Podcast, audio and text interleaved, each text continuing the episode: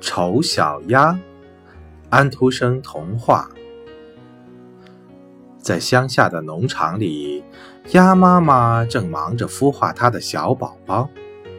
瞧，六只金黄色的鸭宝宝破壳而出了，小家伙们多漂亮呀！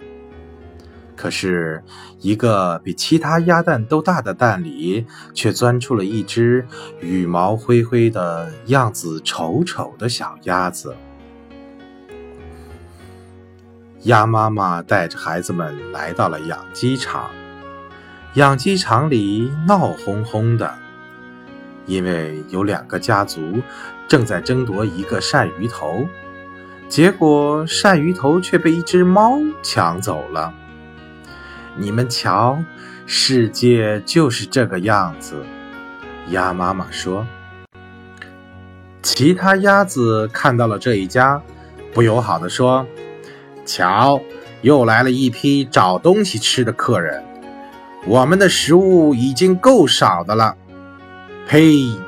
瞧那只小鸭一副丑样，我们真看不惯。”于是，马上有一只鸭子跑了过去，在丑小鸭的脖颈上啄了一下。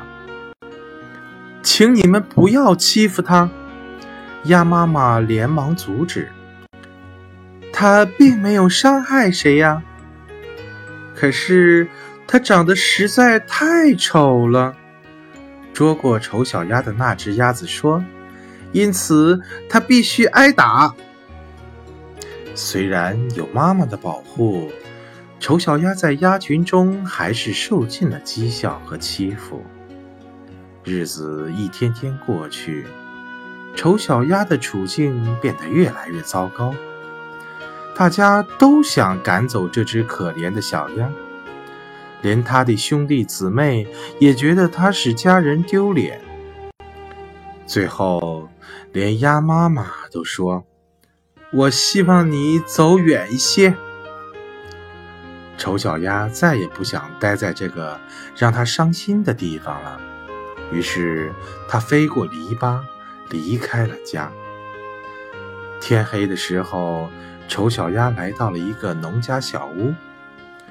老眼昏花的老夫妇把它当成了一只迷路的母鸭，捉住后关在了笼子里。他希望他能给他下很多蛋，可是接连三个星期，丑小鸭连一个蛋都没下。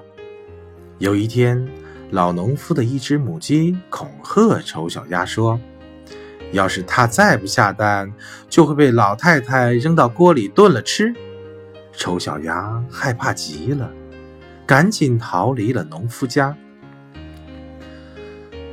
可怜的丑小鸭孤独的到处流浪。一天傍晚，太阳快要落山的时候，一群漂亮的大鸟从灌木丛里飞出来。它们的羽毛雪白，颈项又长又柔软，这就是天鹅。丑小鸭并不嫉妒它们。他也不敢梦想自己能像他们那样美丽。只要别的鸭子准许他跟他们生活在一起，他就已经很知足了。冬天来了，天气变得非常寒冷，丑小鸭被冻僵了。一个农夫经过池塘，看到了已经昏迷的丑小鸭，就把它带回了家。在农夫的温暖的屋子里，丑小鸭渐渐恢复了知觉。可是，苏醒过来的丑小鸭由于受到了惊吓，不小心跳上了农夫家的餐桌。农夫的妻子气极了，她尖叫着把丑小鸭赶出了门。就这样，丑小鸭东奔西跑地熬过了严冬。春天。悄悄来临了。当温暖的阳光照耀大地的时候，丑小鸭发现自己竟然会飞了。